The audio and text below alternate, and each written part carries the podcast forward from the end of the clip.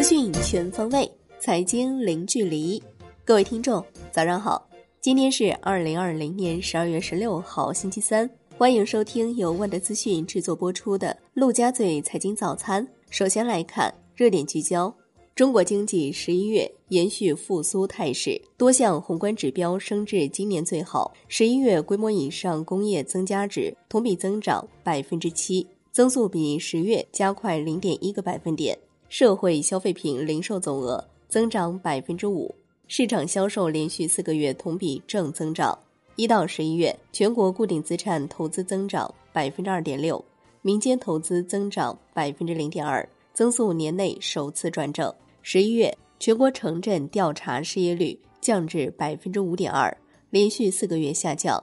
国家统计局指出。四季度经济运行增长有望比三季度继续加快，全年中国有望成为世界主要经济体当中唯一实现正增长的经济体。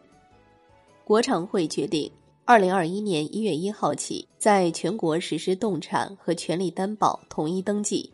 助力企业担保融资，原由市场监管总局承担的生产设备、原材料、半成品、产品抵押登记。和人民银行承担的应收账款质押登记以及存款单质押、融资租赁、保理等登记，改由人民银行统一承担，提供基于互联网的七乘二十四小时全天候服务。此前已做动产和权利担保登记的，不需要重新登记。央行单次中期借贷便利操作规模创新高。央行公告，为维护银行体系流动性合理充裕。十二月十五号开展九千五百亿元 MLF 操作和一百亿元逆回购操作，中标利率分别是百分之二点九五、百分之二点二零。十二月累计有六千亿元 MLF 到期，其中十二月七号和十六号各有三千亿元 MLF 到期，资金面宽松，Shibor 短端品种多数下行。来看环球市场。美国三大股指均收涨逾百分之一，纳指创收盘历史新高。苹果收涨百分之五，领涨道指。百度涨近百分之十四。欧股收盘涨跌不一，德国 D X 指数、法国 C C 四零指数收涨，英国富时一百指数收跌。伦敦基本金属涨跌不一，而米七铜、而米七镍、而米七铅收涨，而米七锌、而米七铝、而米七锡收跌。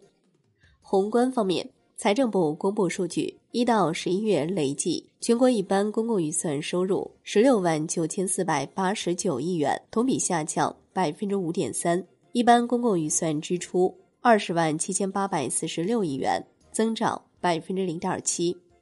商务部的数据，一到十一月全国实际使用外资八千九百九十三点八亿元，同比增长百分之六点三。延续下半年以来稳中向好态势，十一月当月全国实际使用外资九百八十七亿元，增长百分之五点五。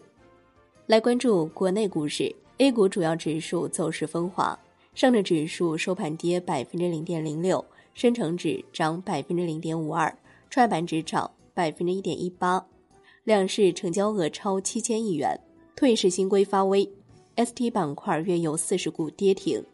北向资金净卖出三点五亿元，恒瑞医药放量大涨，市值接近五千二百亿元，或北向资金净买入十六点四四亿元居首，净买入额创新高。香港恒生指数高开低走，收跌百分之零点六九，全天大市成交一千四百四十点一亿港元。恒生科技指数跌百分之零点四二，美团、阿里、腾讯等科技巨头延续跌势。金融方面，财政部明确，国有金融机构聚焦主业、压缩层级等相关事项。国有金融机构及其所属各级子公司之间，不得进行虚假注资、循环注资，一般不得通过股权质押进行融资。除财务投资外，国有金融机构所属各级子公司不得反向持有母公司股权，子公司之间不得交叉持股。央行表示。消费及支付方式创新要坚持有利于畅通支付流通环境，有利于保障民生，有利于提升公众幸福感和获得感，不得采取歧视性或非便利性措施，排斥现金支付，造成数字鸿沟。任何单位和个人存在拒收现金或采取歧视性措施、排斥现金支付等违法违规行为的，央行分支机构会同当地有关部门依法予以查处。央行的数据：三季度末，我国金融业机构总资产三百四十七点三二万亿元，同比增长百分之十一点二。楼市方面，中国房地产投资全面复苏。国家统计局数据显示，一到十一月，房地产开发投资同比增长百分之六点八，商品房销售面积增长百分之一点三，房地产开发企业到位资金增长百分之六点六。来关注国际股市，苹果计划在明年上半年将 iPhone 产量提升百分之三十。与此同时，苹果正在研发一款全新版本的 Apple TV，预计将在明年推出。海外方面，伯克希尔哈萨韦公司董事长沃伦·巴菲特敦促美国国会延长对小企业援助，因美国政府为抗议而实施封锁措施，小企业仍面临着苦苦挣扎的困境。商品方面，国内商品期货夜盘涨跌不一，铁矿石、玻璃收涨逾百分之二，螺纹钢、热轧卷板、焦炭收涨，塑料、PVC、橡胶、沥青、焦煤收跌。政商所的消息，为支持实体经济发展，免收二零二一年全年全部期货品种套保开仓、交割和仓单转让手续费。中国十一月原油生产一千五百九十六万吨，同比增长百分之一点二，增速比十月回落零点二个百分点。天然气生产一百六十九亿立方米，增长百分之十一点八。原油生产三点五亿吨，增长百分之一点五。债券方面，国债期货全线收涨，银行间主要利率债收益率下行一到三个基点左右。信用债行情整体稳定，少数网红债波动较大。银行间资金面愈发宽松，回购利率全线走低，隔夜下行于三十四个基点至百分之一点三三附近。日本十月份所持美国国债下降六十七亿美元至一点二七万亿美元，仍然是美国的第一大债权国。中国十月所持美债减少七十七亿美元至一点零五万亿美元，为连续第五个月减持。